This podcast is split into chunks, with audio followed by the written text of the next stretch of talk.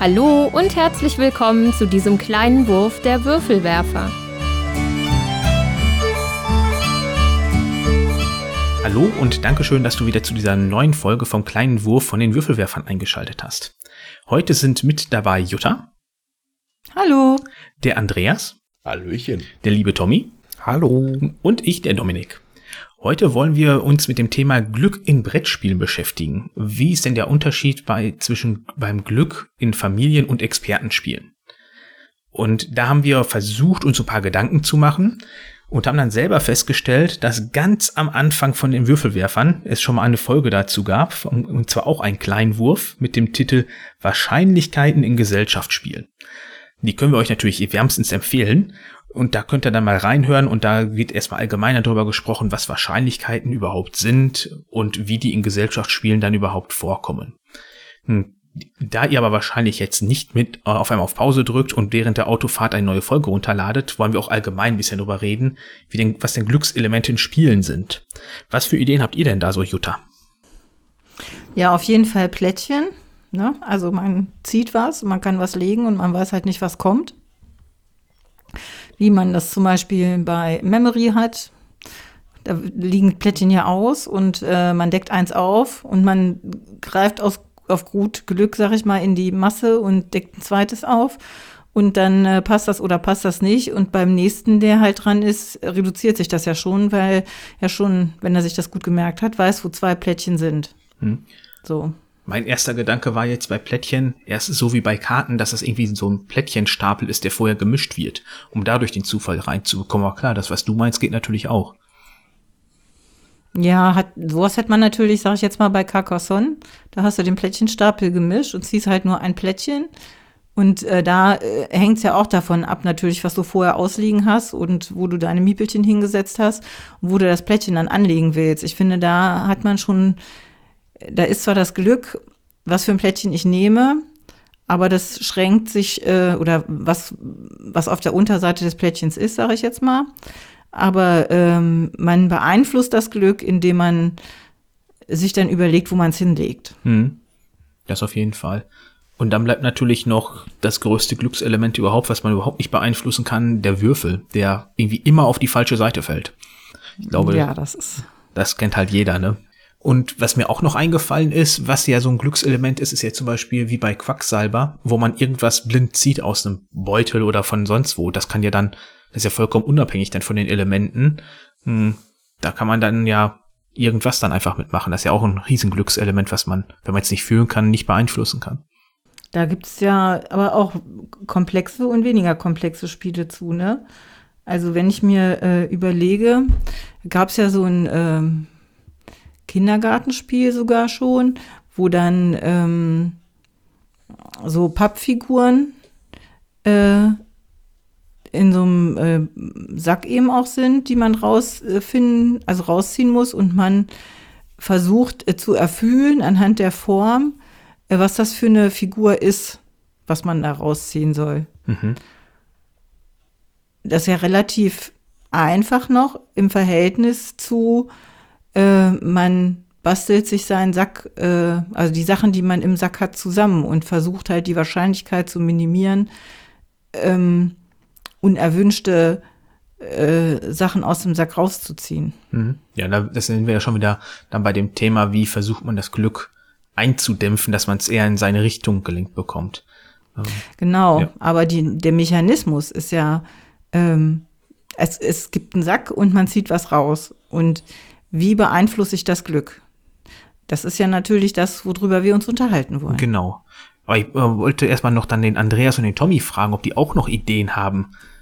Es war ja jetzt schon eine ganze Menge, was ihr da genannt habt. Also so spontan fällt mir ehrlich gesagt nichts weiteres ein. Ich müsste auch ein bisschen überlegen vorher.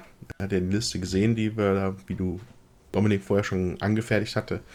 Da fiel mir eins ein äh, aus den aus den Annalen der Training Card Geschichte, dass es ja auch, ähm, dass teilweise sogar die Physik als Zufallselement benutzt werden kann, wenn man das denn so nennen kann. Mal gucken, wie ihr das seht. Also es geht bei, um eine Karte bei Magic the Gathering, die nennt sich Chaos Orb. Es ist steinalt, wird für mehrere tausend Euro gehandelt mittlerweile, so alt ist sie schon. Aber die Effekt von dieser Karte ist, also jeder ist vielleicht halbwegs vertraut, wie so ein Spieltisch mit Magic aussieht. Da liegen halt jede Menge Karten. Ne? So, beim Gegner, bei sich selber.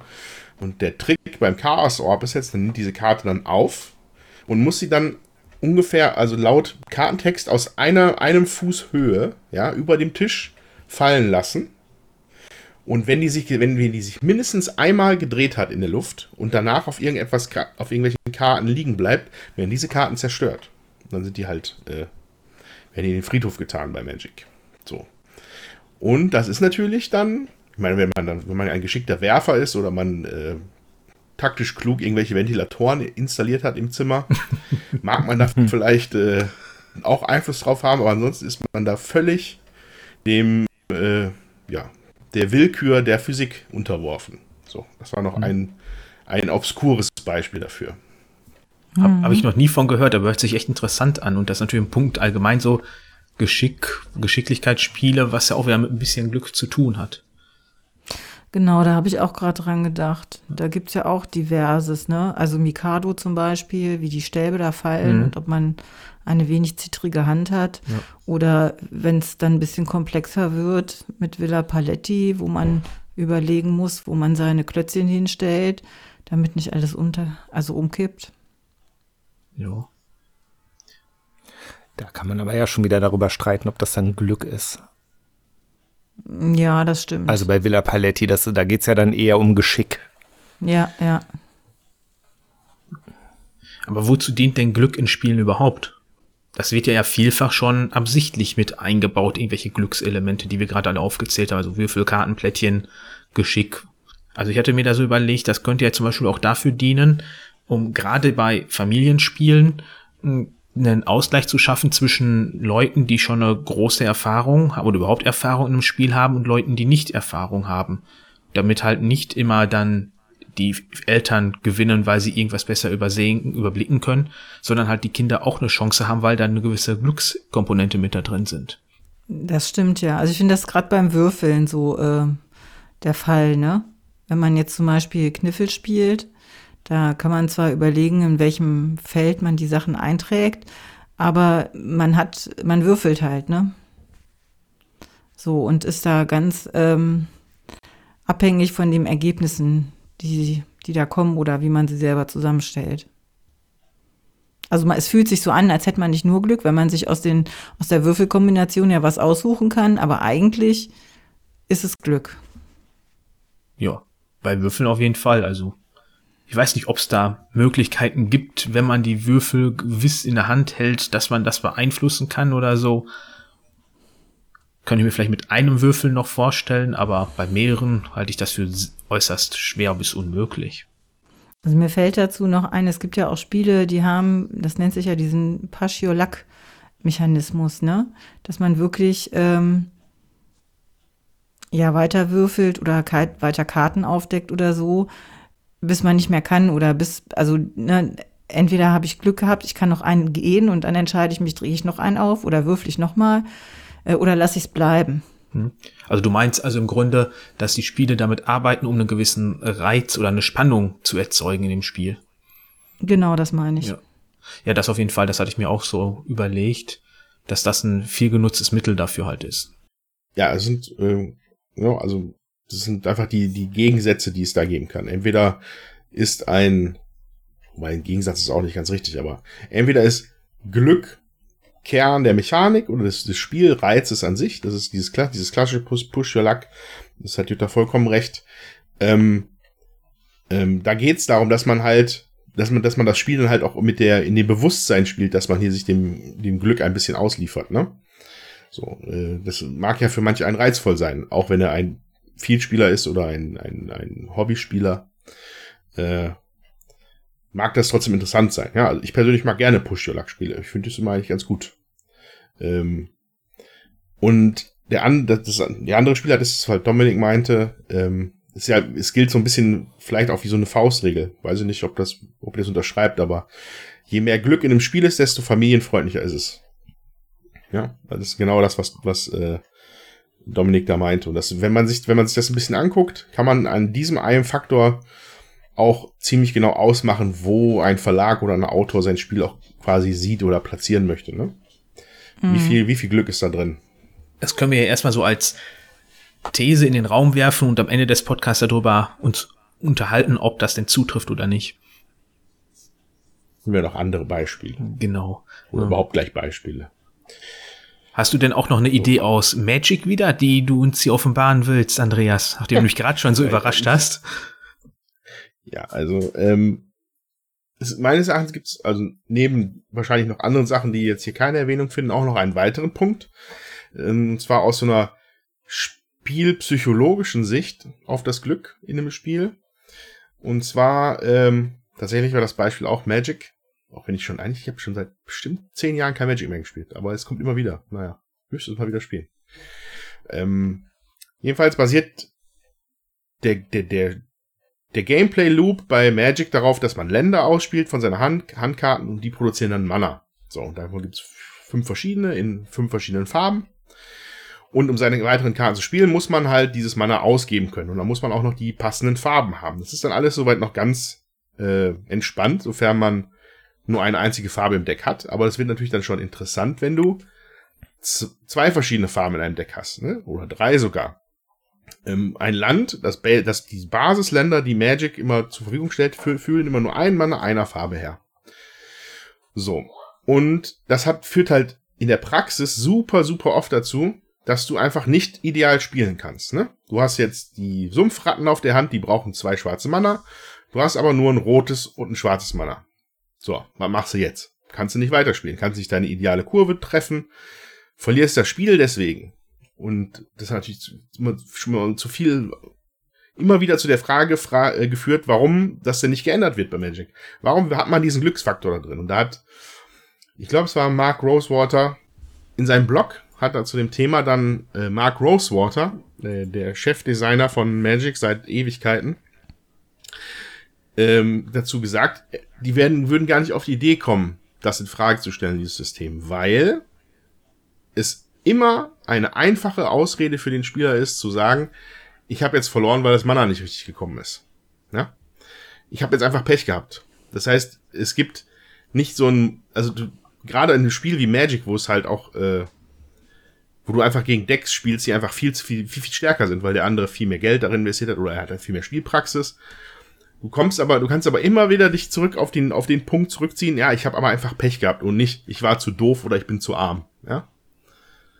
Und äh, das fand ich dann in dem Fall auch ganz interessant, dass man halt in dem Fall Glück beziehungsweise Pech in dem Spiel lässt, ähm, um Spielern da psychologisch die Möglichkeit zu geben, sich nicht ja frustriert zurückzuziehen, sondern das einfach dann nochmal zu probieren. Ne? Sehr interessanter Aspekt. Ja, aber so hält man es ja auch am Leben, ne? Also ich glaube, wenn man die Leute zu stark, also man, ne, der Verlag möchte ja, dass Karten gekauft werden, um neue Decks, ähm, dass die Spieler neue Decks machen und so. Ähm, und ich glaube, da wird auch jede Menge Gehirnschmalz rein investiert, wie man am besten sein Deck, sag ich mal, zusammenstellt. Ähm, und wenn man das Element da rauslassen würde, dann würde ja auch keiner mehr Karten kaufen. Also beziehungsweise, äh, ich glaube, das wird den Reiz enorm minimieren. Ja, ist sicherlich da nochmal ein, Aus, ein, halt ein, ist ein außenliegender Fall jetzt. Ne? Ja, diese Brettspielen, die müssen so Aspekte halt nicht in, in, in Betracht ziehen. Also wenn man das Brettspiel einmal gekauft hat, ist es ja in der Regel, ist der, ist der Autor ja glücklich. Ne? Wenn du das fortlaufendes hast wie Magic, da willst du natürlich die Leute irgendwie bei der Stange halten. Ja, wir haben ja jetzt schon auch angefangen, immer wieder Spiele zu erwähnen. Von daher würde ich gerne einfach mal dahin übergehen, einfach mal über ein paar Spiele ein bisschen spezieller zu reden, wie die mit dem Glücksfaktor umgehen. Und ich habe mir da so ein paar aufgeschrieben, die ich jetzt momentan einfach mal so sortiert habe, wie ich sagen würde, dass sie von Familie über Kenner bis zum Expertenspiel gehen. Und bei Familie ist mir zum Beispiel Luxor aufgefallen oder eingefallen. Da haben wir im Grunde sogar drei ähm, Glücksaspekte drin. Einmal den Kartenstapel, dann die zufällige Auslage der Plättchen und noch den Würfel, der bei manchen Karten getriggert wird. Und da weiß ich sogar ein Beispiel, und zwar der Ex-Freund meiner Schwester, der hat im Grunde gar nichts mit Spielen am Hut, aber trotzdem konnte ich ihn irgendwann dazu bringen, dass er das mal mitspielt. Und er hat sogar geschafft, dieses Spiel zu gewinnen, obwohl er am Anfang schon so ein bisschen Mühe hatte, überhaupt dem Spiel zu folgen und was er genau machen muss. Und das fand ich ein super Beweis dafür, dass halt hier das wirklich aufgegangen ist, dass man mit genug Glückselementen da drin jeder die Chance hat, ein Gespiel zu gewinnen, wenn er eben einmal die Regeln verstanden hat und wie er darin vorgehen muss. In diesem Sinne auch äh, liebe Grüße, hallo Sven. Hm. Grüße. Ja, von mir auch, unbekannterweise. Das äh, stimmt, also wahrscheinlich, weil ich kann mich an das Spiel nicht mehr erinnern, obwohl wir es schon mal besprochen haben in einem großen Wurf, ist schon lange her, habe ich schon lange nicht mehr gespielt.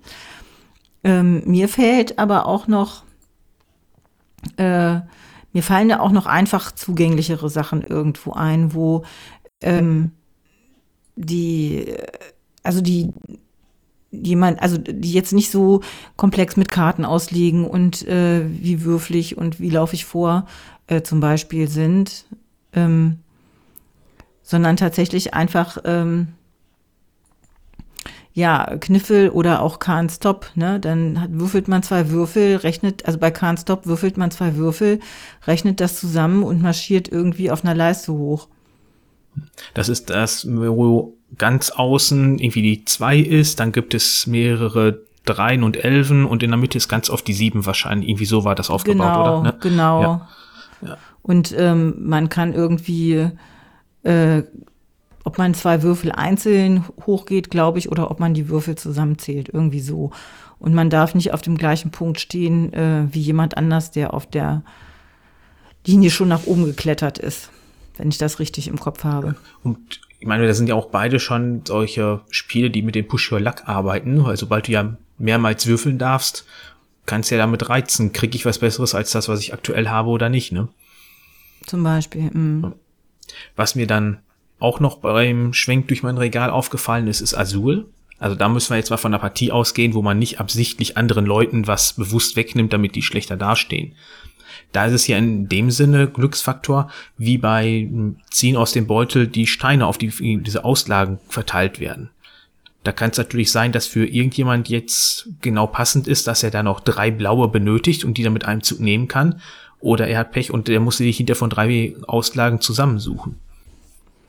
Also das äh, finde ich jetzt nicht, muss ich sagen. Nee? Also ja, nee, finde ich nicht, weil ich finde, Azul ist ein totales Zählspiel. Und ähm, da ist man immer irgendwie am Zählen, so wer ist noch dran, dann guckt man bei den anderen, was für Fliesen brauchen die noch, welche Fliesen werden die wohl jetzt nehmen, wenn die jetzt das nehmen, welche Fliese kann ich da runternehmen und da ist man nur am Taktieren und am Überlegen, wie man selber am besten legt und welche Steine man denn selber noch am besten kriegt. Wenn jetzt so und so viel schon in der Mitte von der Sorte liegen und dann weiß ich, ich bin noch zweimal dran und die können das da nicht mehr legen. Also ähm, das finde ich jetzt, das ist nicht so glücksabhängig. Ja klar, die das willkürlich, sag ich jetzt mal, wie die Plättchen in der ersten Runde äh, ausliegen. Aber des Weiteren äh, finde ich da relativ wenig Glück drin, wie die da runtergenommen werden. Ich rede ja auch nur davon, wie sie liegen. Und äh, dass sie dann runtergenommen werden, ähm, da meinst du ja jetzt schon, dass jemand bewusst darauf achtet, was ich auch schon eher weniger mache. Mir geht's jetzt wirklich nur darum, dass die erstmal zufällig verteilt werden und ich da schon Vorteil haben kann oder auch nicht. Und wieder das Ganze äh, erstmal außen vor lassen, ob andere jetzt für oder gegen mich spielen. Sondern mir ging es jetzt wirklich nur um die zufällige Verteilung auf dem Plättchen. Gut, das hat man ja aber immer dann. Das hast du ja schon fast bei jedem Spiel. Das hast du auch bei Spielen, wo du Würfel werfen musst und musst sie, ähm, also zum Beispiel bei Rajas of the Ganges, würfelst ja auch deine Würfel und setzt die ein und dann überlegst, das ist ja auch willkürlich, und dann überlegst du aber gezielt, wie, ähm, wie setze ich die weiter? Also ich, und was mache ich damit? Ich meine, klar, du hast recht, man kann Azul so spielen, dass man äh, da tatsächlich nur Glück hinter sieht. Man kann es aber auch tatsächlich so spielen, dass man da nur am Zählen ist. Und da bin ich leid geprüft hier mit ähm, ähm, schöne Grüße Richard, der uns in über 30 Partien, äh, denke ich, immer abgezockt hat. Also äh, ja, und der hat das, glaube ich, ganz klar berechnet. Der hat da nichts mit Glück gemacht. Aber ich würde mal behaupten, dass Leute, die so viel spielen wie wir, das sowieso ganz anders spielen als Leute, die das jetzt halt zu Weihnachten bekommen haben und dann vielleicht zwei, dreimal im Jahr spielen. Die werden da, glaube ich, nicht so extrem drauf achten. Hm. Das kann sein, aber das, deswegen ist das Spiel ja, glaube ich, auch so gut angekommen, ne? Weil, ähm, weil der Einstieg einfach ist, weil ähm, man leicht reinkommt und versteht, was man machen soll. Und weil man, je öfter das dann auch spielt, feststellt, wie viel Tiefe und wie viel Taktik da noch äh, dabei ist und dass dann eben auch äh, Kenner und Expertenspieler ähm, gesagt haben, nee, das ist ein super Spiel. Mhm. Ne? Also ähm, deswegen hat es ja auch äh, diesen Hype, sag ich jetzt mal, ausgelöst, als es ähm, auf den Markt gekommen ist. Das auf jeden Fall, weil das wird der Hauptgrund sein, da bin ich mir ziemlich sicher. Als nächstes hatte ich mir dann rausgesucht, was dann jetzt schon Richtung Kennerspiel geht oder Kennerspiel ist. Und zwar die Quacksalber, den ich eben schon mal erwähnt.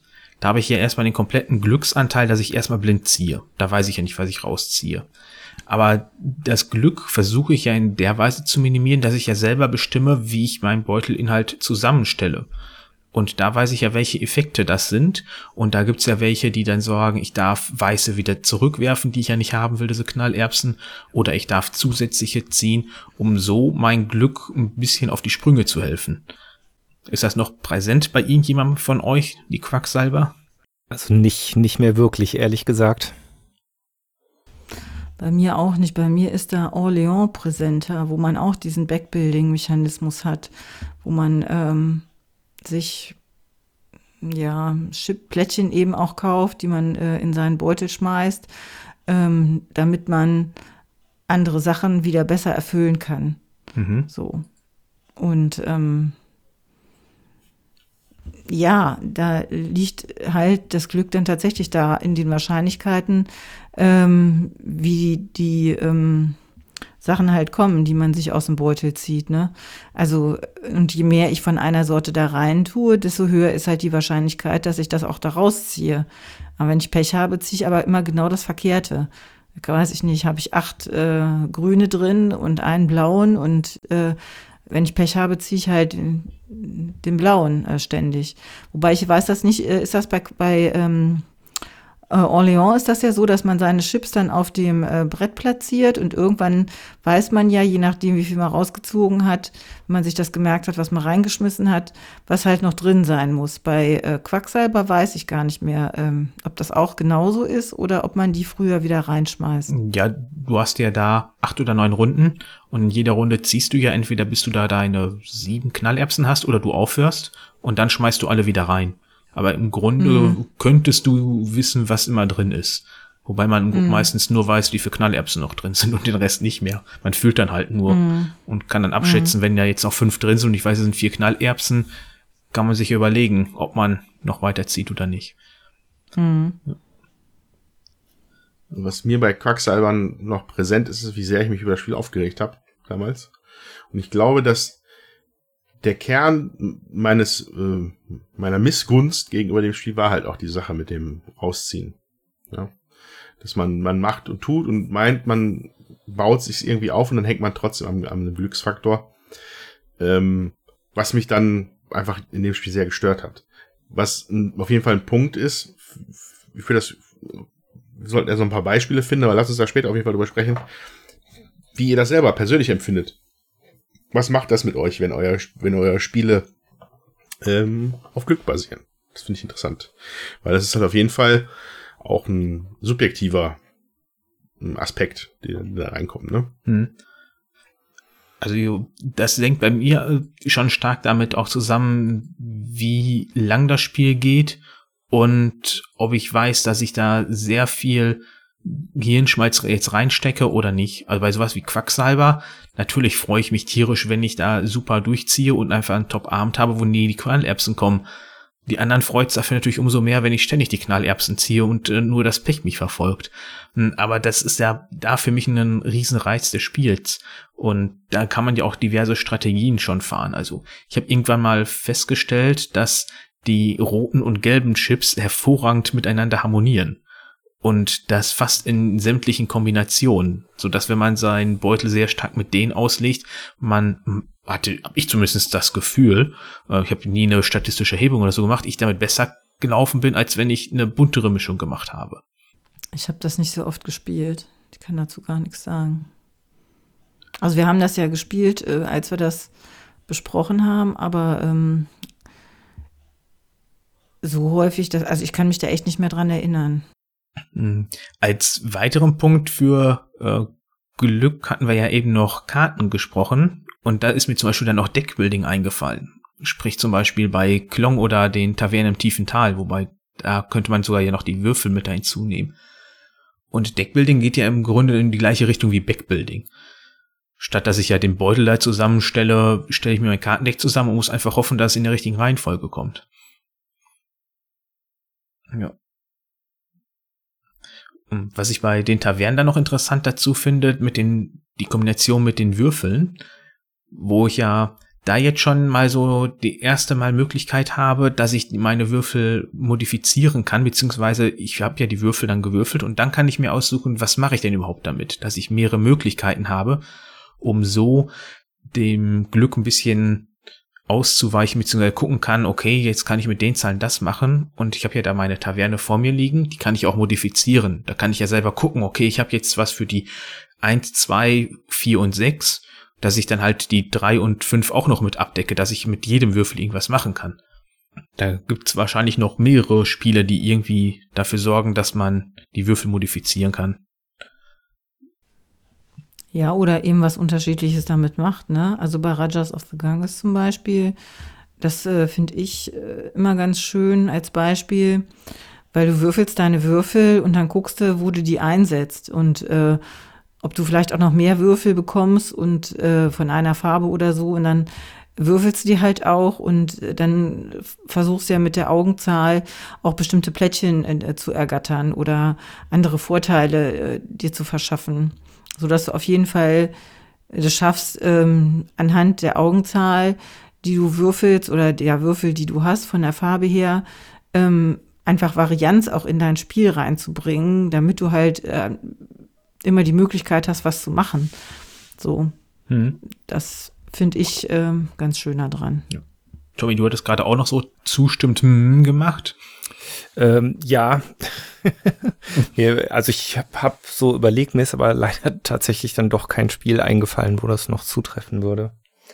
Wobei ich mir hundertprozentig sicher bin, dass ich welche kenne. Garantiert. Keine Ahnung. Also ich, wenn man jetzt bei den Würfeln gerade schon sind, da gibt's ja etliche Roll and Rides, wo ja auch, glaube fast jedes irgendwelche Würfelmodifikationen dabei hat, wenn man da ganz schön clever denkt zum Beispiel.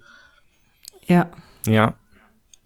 Ja, oder auch ja. Ähm, das mit dem Mond jetzt, äh, Welcome to the Moon, wo es eine äh, Sorte äh, Karten gibt, das ist jetzt ein Flip and Ride, aber wo es eine Sorte Karten gibt, ähm, da kannst du halt, wenn du da was abgekreuzt hast, auch einen Würfel modifizieren oder das, äh, ja, hat schon an sich, dass, äh, dass du zwei höher oder zwei runter auch noch eine Zahl eintragen darfst. Also die Karte dann damit modifizierst. Hm.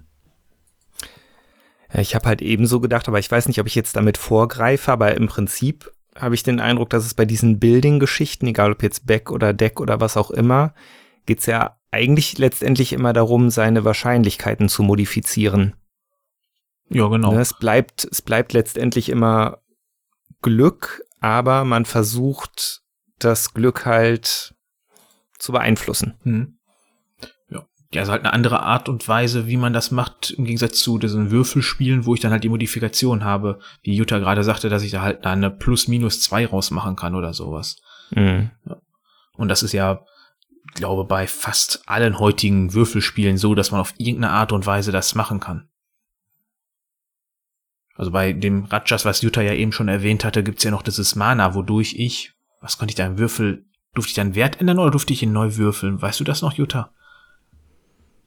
Was war denn da das Manas? Ja, irgendwas du konnte man damit auch die Würfel verändern, meine ich. Ja, auf jeden Fall, da gibt es auf jeden Fall. Ach so, ja, jetzt weiß ich, da oben diese Dinger. Ja, da kannst du den komplett auf die andere Seite drehen. Ach, stimmt, um, äh, stimmt. Also aus einer 3 eine 7, 6, 1 und 3, 4. Ja, so rum ja, war das, genau. genau. Ja. Jo. Dieser Themenabschnitt äh, bietet mir jetzt die Möglichkeit, kurz tangential abzubiegen und äh, über etwas zu sprechen oder das mal kurz zu erwähnen, was ich vor einer Stunde oder so gerade entdeckt habe. ich weiß nicht, ob ihr es mitbekommen habt, wahrscheinlich habt ihr es mitbekommen, aber es wird jetzt ein äh, Twilight Imperium Roll and Ride geben. Ja, ist Ja. angekommen. Das habe ich auch gehört. Nie von gehört. Äh, ja, aber ähm, nee, äh, Twilight, Twilight Imperium, das Roll and Ride. Ich glaube, es kostet 60 Euro. Und hat, glaube ich, den, hat, glaube ich, den Umfang von Twilight Imperium nur in verrückt anscheinend. Aber als ich das vorhin gesehen habe, hat mich das direkt interessiert. Äh, ich bin mal gespannt. Ja, also das wollte ich mir auch mal angucken, wobei 60 Euro natürlich schon eine Hausnummer ist, aber da wird wahrscheinlich auch wieder Material ohne Ende drin sein. Also was man so auf dem Bild gesehen hat, ist, sah das ja sehr umfangreich aus. Ja, ich glaube, das kommt Ja, sogar aber auch auf Deutsch, ne? Mhm. Ist jetzt, glaube ich, auch schon raus. Ich glaube, zumindest kann man es schon mal vorbestellen. Aber äh, ja, aber das ist halt. Also ich finde, ich finde, die- ich finde die die Absurdität dieser Sache finde ich so interessant. Das das ausufernste 4x Weltraumspiel, was man sich nur irgendwie vorstellen kann. Da machen wir erstmal ein Roll Ride draus. Das finde ich schon ganz witzig. Einfach mal, Klingt wenn sehr man ambitioniert. wenn man, wenn man Bock hat, sich an die Wand zu würfeln, dann wenigstens im epischen, intergalaktischen Ausmaß. Ja, ja, aber ich denke, es kommen ja jetzt immer mehr Roland Rides ähm, raus, äh, so wie Fleet the Dice Game oder dieses ähm, Hannibal oder wie hieß der? Ähm, und ähm, jetzt eben auch drei Schwestern. Äh, man hat tatsächlich schon zwei Blöcke, also nicht nur einen kleinen, sondern zwei, äh, wo man dann Sachen abkreuzen muss. Und wenn ich dies abgekreuzt habe, dann kann ich da noch was abkreuzen und dann hat man auf dem Brett noch irgendwas, wo man ähm, äh, zusätzlich auch noch, äh, also man, man hat, man würfelt nicht nur, sondern äh, man kann direkt zwei Aktionen sozusagen machen, weil man den Würfel noch irgendwo hingelegt hat und äh, da, wo man hingelegt hat, das, da kann man auch noch was machen. So, das ist ähm, im Prinzip, ja, es erscheint komplexer, ja. Ich finde, es ist aber einfach arbeitslastiger. So. Weil man einfach nochmal ein zusätzliches Kreuzchen setzt und wenn ich da dann noch ein Kreuzchen setze, dann kann ich da vielleicht noch irgendwas. Also es ufert einfach äh, aus. So in, in ähm, Sachen, die ich im Überblick behalten muss. Da kann man sich dann drüber streiten, ob man das äh, dann gut findet oder nicht. Also ich würde mal behaupten, es gibt sehr viele, die das gut finden, äh, weil ich, man hört ja doch sehr häufig davon, auch dass es vielen gefällt. Mir geht's aber wie dir, ich habe mir die angeschaut und dachte mir, nee, also das ist nicht das, was ich mit so einem reinen Würfel-Ankreuzspiel verbinde. Das ist mir dann irgendwie zu viel. Ich verbinde die dann eher als was locker flockiges für zwischendurch oder zum Abschluss des Abends. Also mir hat das gefallen, ne? Also jetzt nicht so, äh, nur ich würde es halt nicht dauernd spielen wollen, weil mir wäre das dann auch zu komplex. Also ich finde das Spiel nicht schlecht, jetzt hier die drei Schwestern. Ähm, aber ich gebe dir recht, mir geht das auch so. Wenn ich so ein Würfelspiel spielen will, ähm, dann möchte ich, dass das schneller geht. Also ich war jetzt zum Beispiel auf Fortbildung und hatte mitgenommen doppelt so clever. Und habe das dann alleine gespielt natürlich. Also was heißt natürlich, aber ich habe das alleine gespielt. Ähm, und ja, da ist das für mich nochmal ein netter Zeitvertreib, vielleicht von einer halben Stunde, wo ich einfach nochmal ein bisschen äh, Gedankengut investieren kann, um äh, zu überlegen, ja, was mache ich denn da und mich da irgendwie drauf zu fokussieren. Und äh, bei dem anderen, da ist das für mich, also mehr aufpassen, dass ich ja nichts vergesse. So, das äh, macht für mich jetzt nicht unbedingt den Reiz dann aus, ne? Das kommt aber, glaube ich, auch drauf an, ähm, wer es spielt und äh, mit welcher Intention. Ne? Wenn ich jetzt zum Beispiel gerne, also Solospiele spiele, dann kann ich so ein Ro- Roll and Ride, also ja auch gut alleine spielen. Und wenn ich es dann gerne komplexer mag, dann äh, ist das ja auch leichter rausgeholt, als wenn ich mir jetzt ein Arche Nova auf den Tisch legen äh, würde und das alleine spielen würde. Oder ein Flügelschlag oder so. Und da ist man ja viel länger mit Aufbauen beschäftigt. Ob, ähm, und bietet dann vielleicht gena- eine ähnliche Komplexität. So, ne? Da, ähm, das ist ja dann, äh, glaube ich, auch abhängig von demjenigen, der sich das Spiel aussucht und der das dann möchte, spielen möchte. Das stimmt sowieso. Wir Also sind da bin ich- unglaublich weit weg vom Thema Glück. Ja. Wobei, äh, Jutta hat ja Archinova erwähnt, das hatte ich auch noch aufgeschrieben. Von daher können wir ganz schnell den Bogen wieder zurück zum Thema finden. Und zwar ist ja bei Eiche Nova dieser Riesenkartenstapel, wo ja sehr viele Leute am Anfang gesagt haben, das ist ja viel zu viel Glück in dem Spiel, da kann man ja äh, nichts mit anfangen, wie soll man da planen? Da hatten ja Matthias und ich auch in dem Interview drüber gesprochen, wo man ja im Grunde nur lernen muss, mit den Karten zu hantieren. Das ist ja jetzt auch schon wieder, klar gibt's diesen Glücksanteil, aber das ist ja auf einem Niveau in dem Spiel vorhanden, wo man ja wirklich dann irgendwann lernt, dass es bald egal ist, was da kommt, weil ich weiß, wie ich damit umzugehen habe und es komplett ignorieren kann, diesen Glücksanteil darin. Womit ich dann jetzt schon bald sagen würde, habe ich so langsam den Eindruck, dass Andreas These von Anfang glaube stimmen könnte, weil wir sind ja jetzt hier von dem anfangs erwähnten Luxor und Azul mit Archinova auf einem ganz anderen Niveau angekommen, wo ja wirklich als Glücksanteil jetzt nur noch der Kartenstapel vorhanden ist. Und wenn man dann noch weiter schaut, habe ich dann zum Beispiel noch äh, Ultimate Railroads, Gaia Project, Anachrony und Food Chain Magnet mir rausgesucht. Ähm, wobei ich mir eine Frage gestellt habe bezüglich den Worker Placement Spielen. Würdet ihr das als Glück ansehen, wenn die Mitspieler so spielen, dass es für mich jetzt gerade passt und mir die passenden Felder freilassen? Das würde ich als unaufmerksam bezeichnen. Oder man guckt halt, was man selber ähm, braucht und entscheidet dann für sich, ähm, dass das, was du vielleicht dann brauchst, ähm, wenn ich mich jetzt da hinsetzen würde, mir so wenig bringt, dass ich lieber die Aktion mache, die mir doch mehr bringt. Mhm. Also ich war da auch so ein bisschen am Grübeln, weil ich es nicht einschätzen konnte. Weil es klar können man das ganz einfach als Glück bezeichnen, wenn ich mir jetzt denke, oh, ich mache jetzt diesen Zug und hoffentlich ist gleich das Feld da vorne auch noch frei, damit ich super an Punkte komme. Hm, oder wie du halt sagst, haben die anderen einfach nie auf dem Schirm gehabt. Oder es wollte einfach keiner die Aktion machen. Ja, das ist, da, da wird natürlich so der, die Glücksdefinition recht diffus so.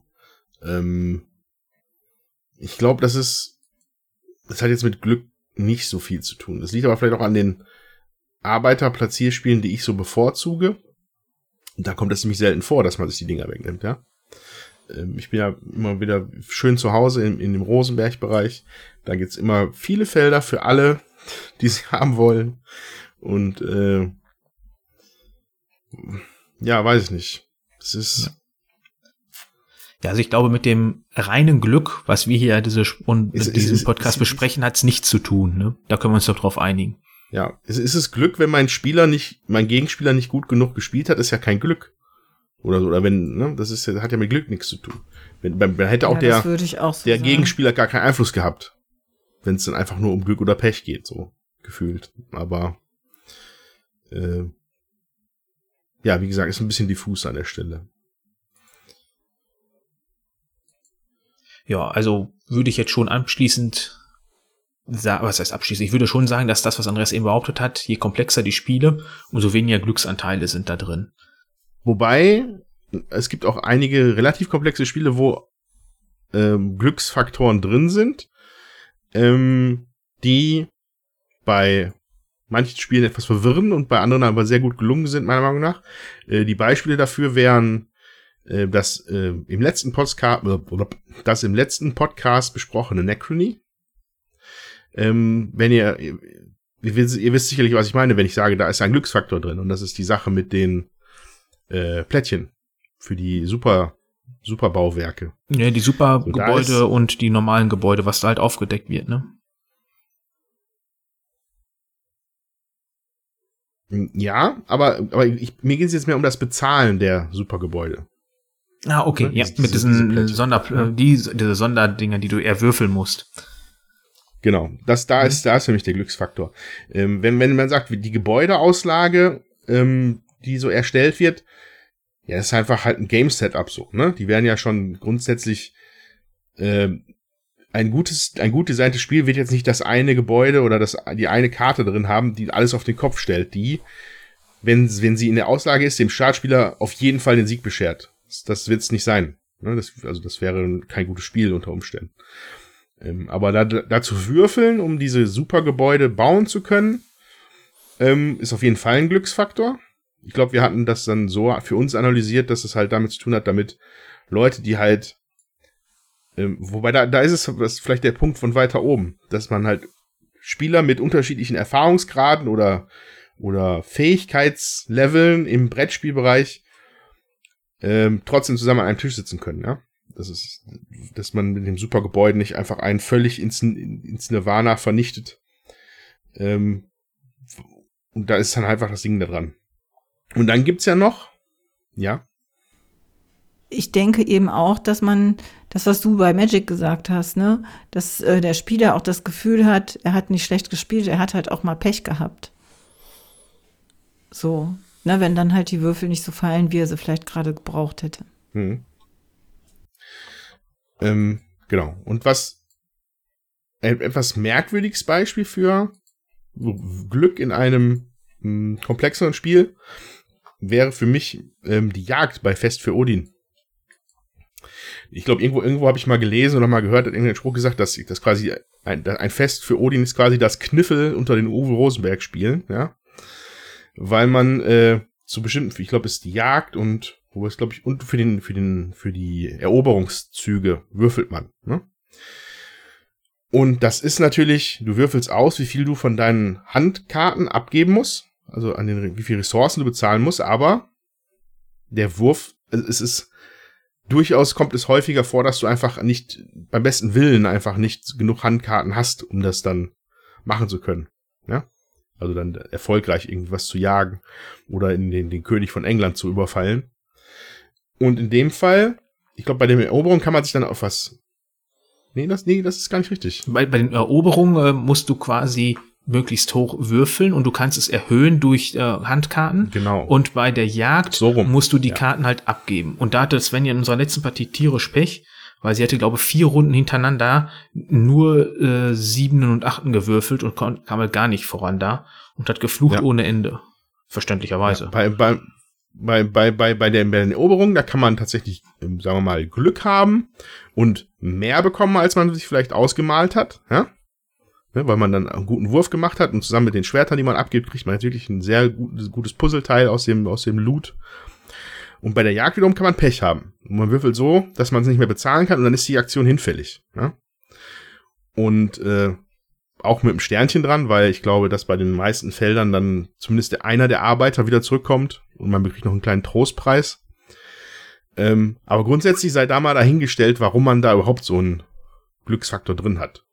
Also Klingt ja, ich glaube, ungewöhnlich, finde ich. ja, ich glaube, das ist dann da wirklich schon ein bisschen thematisch einfach begründet, dass du Mhm. das damit dann bewerkstelligen oder darstellen willst, dass du halt bei der Jagd auch mal scheitern kannst oder dass nicht jeder Überfall gleich gut ist oder erfolgreich, Mhm. wie auch immer man das Ja. bezeichnen möchte, ist ja.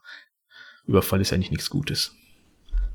Ja, aber das ist doch dann schon ziemlich frustrierend, finde ich. Also, weil ich meine, ich finde ein Fest für Udin oder es ist ja schon relativ komplex auch und äh, man müht sich da, damit man wirklich seine Rohstoffe an Land kriegt und dies und jenes machen kann. Und dann würfelst du und äh, kommst überhaupt nicht vom Fleck. Weiß ich nicht. Also, ich finde das Spiel für mich ja eh, also das, mir gefällt das ja sowieso nicht. Ähm, aber ich glaube, das wird mich dann auch noch äh, abtören. Ich meine, der Andreas hatte ja vorhin auch so eine Frage gestellt, ähm, wie uns das gefällt, äh, wenn wir da vom Glück so verlassen werden im Spiel, sage ich jetzt mal. Wie ist das denn für euch dann, gerade bei Odin? Also bei Odin ist ja noch so, dass wenn ich meine Jagd nicht erfolgreich ist, bekomme ich ja, je nachdem auf welchem Feld ich bin, Arbeiter wieder zurück und bekomme dann halt auch Holz und die dementsprechende Waffe, so dass es mir beim nächsten Mal leichter fällt. Dadurch wird das ja kompensiert. Also es ist jetzt nicht so, ich bin dann erfolglos gewesen und werde nur bestraft dafür. Also es wird zumindest ein kleiner Anteil versucht, dir was mitzugeben. Es ist nur natürlich nicht das, was du wolltest. Ähm, Aber trotzdem ist es natürlich frustrierend. Klar, wenn das einmal passiert, dann ist das halt so. So wie bei Svenja da, ich glaube, drei oder viermal hintereinander. Da verstehe ich, dass sie total angefressen war und sagt, die macht das jetzt nicht mehr. Ich krieg, krieg ja sowieso. Und ja, weil dann halt das ist, wie du meinst, das ist ein sehr komplexes Spiel und dann hat man diese Komponente da drin und es läuft einfach nicht. Da hat man dann keinen Bock drauf. Mhm. Du hast mir das jetzt, du hast mir das jetzt schön erklärt bei Odin mit dem, äh, dass es einfach rein thematisch ist. Das macht total Sinn für mich. Ja. Habe ich doch nichts zu meckern. Es ist doch das, es ist doch das perfekte Spiel. Alles ist gut. ähm, was es mit mir macht, Glück in Spielen. Ich glaube, das, also ich weiß nicht, ob es ein allgemeingültiges Prinzip ist, aber ich, für mich, ich würde das so ausdrücken, ähm, Glück in einem Spiel ist auch immer ein bisschen, oder, oder das, das Empfinden davon ist immer ein Teil dessen, mit welchen Erwartungen man an ein Spiel rangeht. Was meine ich damit? Wenn ich, äh, wie heißt denn das? Das Push-Your-Luck-Spiel, das eine bekannte da. Weiß ich Can't nicht. Stop. Can't Stop. Can't genau. Stop. Wenn ich Can't Stop spiele, erwarte ich, dass, dass es einfach passiert. Ja. Dann ist es auch ist dann flott gespielt. Man muss sich da auch nicht zu viele Gedanken machen. Finde ich vollkommen okay. Kein, kein, kommt kein Frust auf bei mir. Oder maximal wenig. Ähm, spiele ich irgendwas Komplexes und irgendein Glücksfaktor ist da drin, der dann einfach wie so ein, wie so ein Querschläger einem einfach aus dem, aus dem Spiel haut, finde ich es unfassbar ätzend. Also ganz schlimm. Gefällt mir überhaupt nicht.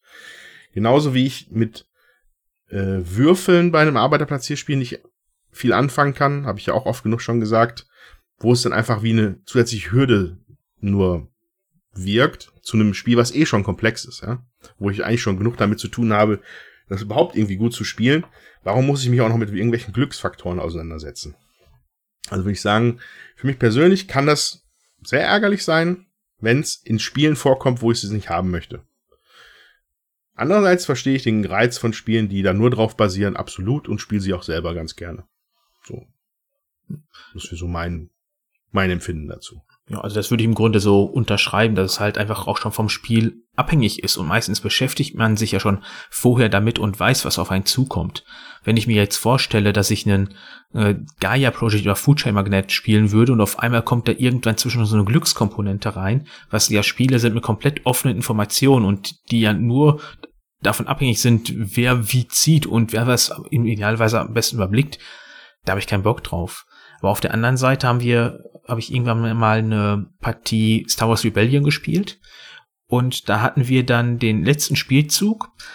Da ging es davon ab, schaffen es jetzt, das Imperium, die Rebellenbasis zu zerstören im letzten Zug oder nicht. Wenn nicht, äh, wäre die Runde zu Ende gewesen und dieser Marker wäre ein Feld weitergegangen und da hätten sich die getroffen und dadurch hätten die Rebellen gewonnen.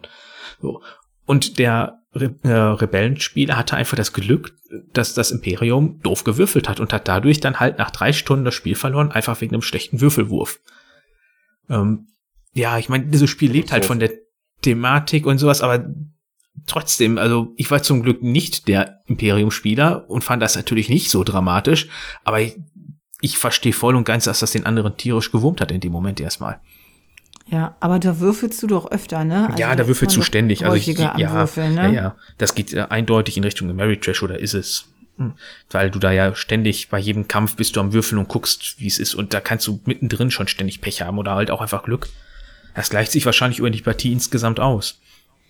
Ja, wobei, da waren da nicht auch Karten noch? Ja, da sind auch Karten, aber die Kämpfe sind auf jeden Fall immer über die Würfel und die Karten triggern ja. dir dann im Grunde, welche Aktion du machen kannst. Ja, ja. Also ich habe das ja mal gespielt und ähm, ich fand das schon krass, äh, das zu spielen und ähm, ich hatte nicht das Gefühl, dass es, ähm, also ich fand, man kann über die Karten schon versuchen, sicher in eine gute Position zu bringen. Ja klar, ist dann durch das Würfeln, äh, kann es auch nochmal Glück oder Pech haben, aber trotzdem fand ich das schon recht komplex auch. Ähm, wie man sich da aufstellen muss, damit man auch in einer guten Position ist, um überhaupt erfolgreich zu würfeln. So. Ja klar, komplex ist das auf jeden Fall. Also das war jetzt wahrscheinlich auch ein Extrembeispiel. Das ist halt von dem Imperium-Spieler der allerletzte Zug war, anzugreifen und er musste gewinnen, um halt zu gewinnen.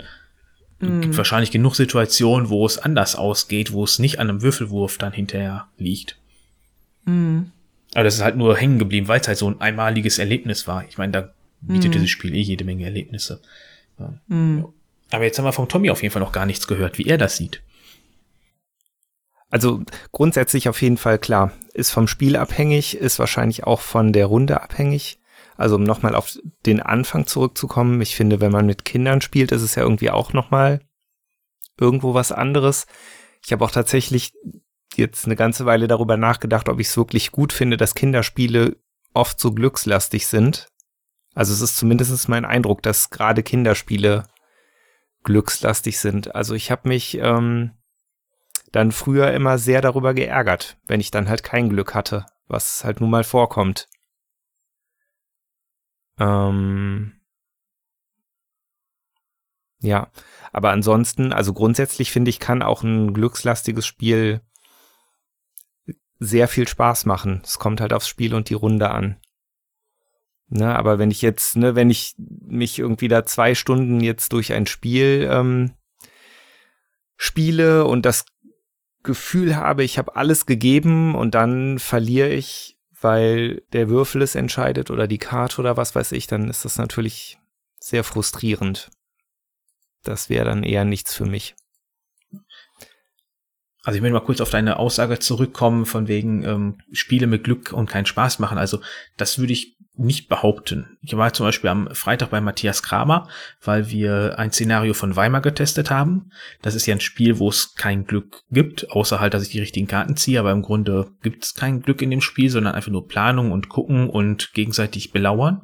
Und anschließend haben wir sein neues Windler gespielt, was genau das Gegenteil ist, weil wir da Sachen aus dem Beutel ziehen und hoffen, dass wir das Richtige ziehen und nicht den doofen Totenkopf erwischen und alles wieder zurücklegen müssen. Und ich hatte mhm. an beiden Spielen Spaß, aber auf natürlich ganz unterschiedliche Art und Weise. Während bei Swindler natürlich super gelacht wurde, wenn was daneben ging. Und dann gibt's so Karten, die man den anderen reindrücken kann, dass die das Leben ein bisschen schwieriger haben, findet das bei Weimar natürlich überhaupt nicht statt. Da freut man sich dann eher, wenn dann irgendwann was einfach mal klappt. Klar, da, da gibt's auch Würfel drin, wie es bei diesen Spielen üblich ist. Und das sind dann halt die Momente, wo man sich einfach super freut, wenn es klappt.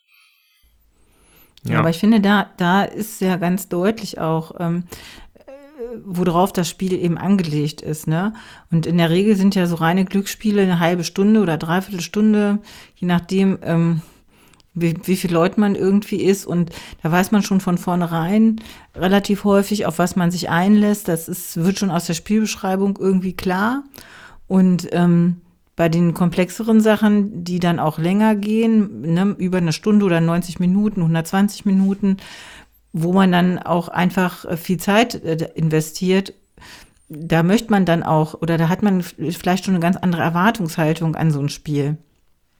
Dass das einfach nicht, also nicht so glückslastig ist, sozusagen. Mhm, ja. ja. So, und ich muss jetzt zum Beispiel tatsächlich auch nochmal an ähm, Flügelschlag denken. Und ähm, das fand ich zum Beispiel auch sehr glückslastig, was denn da in die Kartenauslage kommt. Und ähm, dann kann ich zwar darauf hinarbeiten, dass ich äh, das eventuell kaufen kann. Und wenn es mir jemand anders vor der Nase weggeschnappt hat, ist das halt weg. Und das fand ich jetzt zum Beispiel durch die, ähm, dadurch, dass sie das in der Ozeanien-Erweiterung geändert haben, dass man diese Joker-Futtermarker hat, wenn man sie denn bekommt. Ähm, für mich spielt sich das flüssiger und ähm, äh, weniger glückslastig, weil ich einfach durch diese Joker-Marker viel das Gefühl habe, ich kann das mehr beeinflussen oder dass ich das Gefühl habe, ich kann mir andere, also die Sachen schneller kaufen. So. Das äh, hat für mich einen deutlichen Unterschied gemacht. Also wohingegen ich das äh, ohne diese Joker-Marker, ähm, Joker-Futter-Marker ähm, wirklich oft zäh fand, hat sich das äh, danach einfach viel flüssiger gespielt. Mhm. Das ähm, es waren halt zwei Glückselemente. Einmal, dass die Karte kommt, die du gerne hättest, plus, dass die Würfel dann noch dann einmal richtig fallen müssen und bei dir liegen bleiben. Wobei, da haben wir ja schon gesagt, das ist weniger das Glück dann. War vielleicht dann einer zu viel oder ein halber zu viel. Ja, es spielt sich jetzt auf jeden Fall, also flüssiger, smoother, würde ich sagen, ja. So und mit diese, also mir gefällt es so besser. Aber das hängt ja auch von jedem unter, also von jedem an selber ab. Ich weiß, der Andreas mochte ja Flügelstark auch schon ohne die Ozeanienerweiterung. Weiß ich nicht, hast du das dann auch so empfunden oder äh, wie, ähm, wie siehst du das denn? Ja, also ich glaube, ich, ich würde für Flügelschlag das gleiche Argument gelten lassen wie für Arch Nova. Ähm, das ist, die Karten nicht, sind jetzt nicht unbedingt Glück, wenn man das oft, wenn man das oft genug gespielt hat.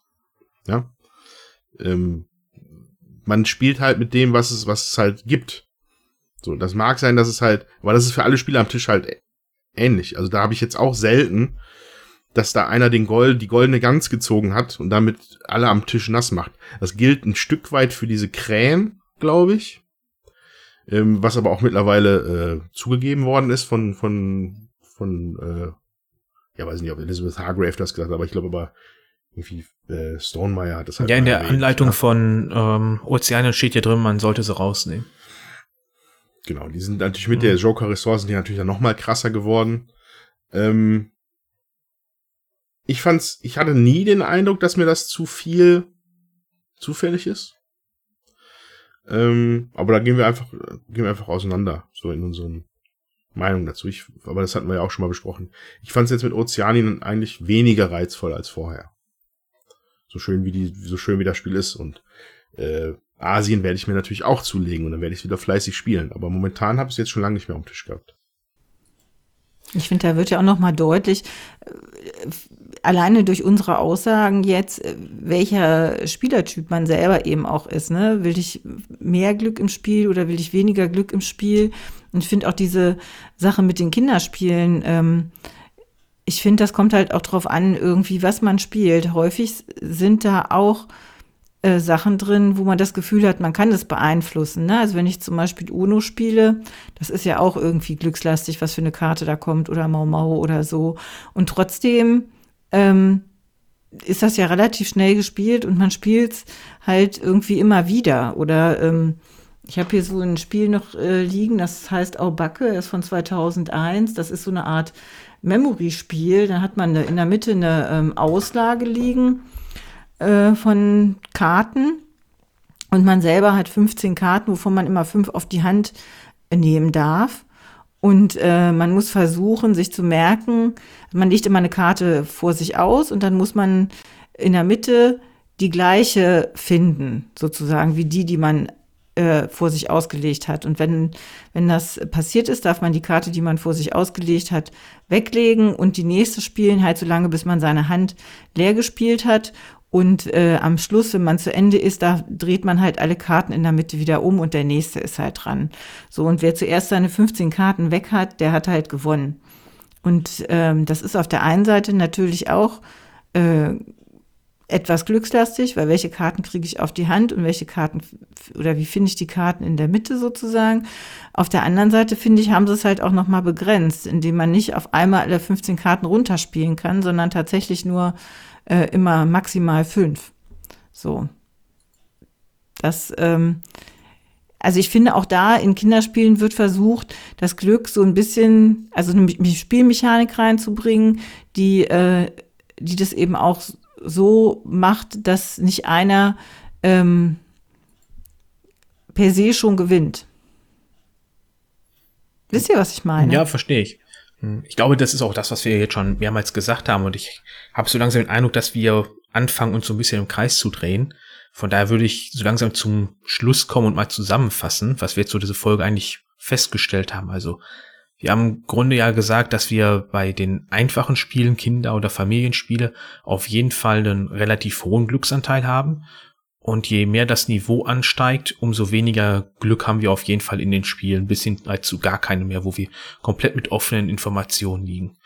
Hm, Und dass da halt nur noch der Grübelfaktor steht. Also das ist ja im Grunde das, was Andreas wirklich am Anfang erwähnt hat, was wir zwischendrin mal kurz aufgegriffen haben und anscheinend ja wirklich dann Fakt zu sein scheint. Hm, Von daher würde ich da jetzt auch gar nicht mehr weitermachen, um mal neue Spiele jetzt aufzuzählen. Ich glaube, da haben wir jetzt im Grunde so was ausgearbeitet. Hm, Oder wie seht ihr das? Ja, also ich glaube, dass es da noch viel, viel mehr Aspekte gibt, glaube ich, auch aus der Psychologie her, was als Glück empfunden wird, was als Pech empfunden wird. Ähm, aus der Mathematik gibt's auch, glaube ich, jede Menge, aber da kann man sich dann zum Thema Wahrscheinlichkeiten nochmal das Ding von 2016 anhören. Und äh, ja, jeder hat da so eine eigene Toleranz für, die bei mir daran hängt, welche Erwartungen ich an das Spiel gehe. Ja, stimme ich dir zu. Und mich würde interessieren, äh, welche Spiele ihr, Hörer da draußen, ähm, welches euer Lieblingsspiel ist, wo ihr das Gefühl habt, da ist viel Glück dabei. Und ihr spielt es trotzdem gerne. Und was das mit euch macht in Spielsituationen, wenn es dann auf einmal, es aber mit dem Glück oder mit dem Pech zu tun bekommt. Ja? Das ist. Also was man vielleicht noch sagen kann, finde ich, dass man bei glückslastigen Spielen natürlich sehr aufpassen muss, mit wem man spielt. Denn es gibt ja diese Gl Glückspilze und ich erinnere mich an eine legendäre Siedler von Katan-Partie, wo jemand an der 2 und an der 12 eine Siedlung hatte und ich habe es noch niemals in einem Spiel erlebt, das so oft mit zwei sechsseitigen Würfeln 2 und 12 gewürfelt wurde. das war unfassbar. Okay. Das vielleicht noch als Tipp für Glücksspiele. Glückslastige Spiele. Manchmal ist es einem Hold. Oder Würfelspiele immer grundsätzlich gegen mich spielen. Gewinnt man immer. Das gibt, das gibt auch die Pechvögel. Das ist gut zu wissen. Ja. Jo. Dann vielen lieben Dank, dass ihr mit dabei wart heute Abend und euch da draußen vielen lieben Dank fürs Zuhören. Ich hoffe, es hat euch gefallen. Feedback könnt ihr uns geben in, über die üblichen Kanäle. Discord, E-Mail, Twitter, Instagram. Ihr findet alles in den Show Notes. Und dann äh, vielen Dank und bis zum nächsten Mal. Tschüss. Tschüss. Tschüss.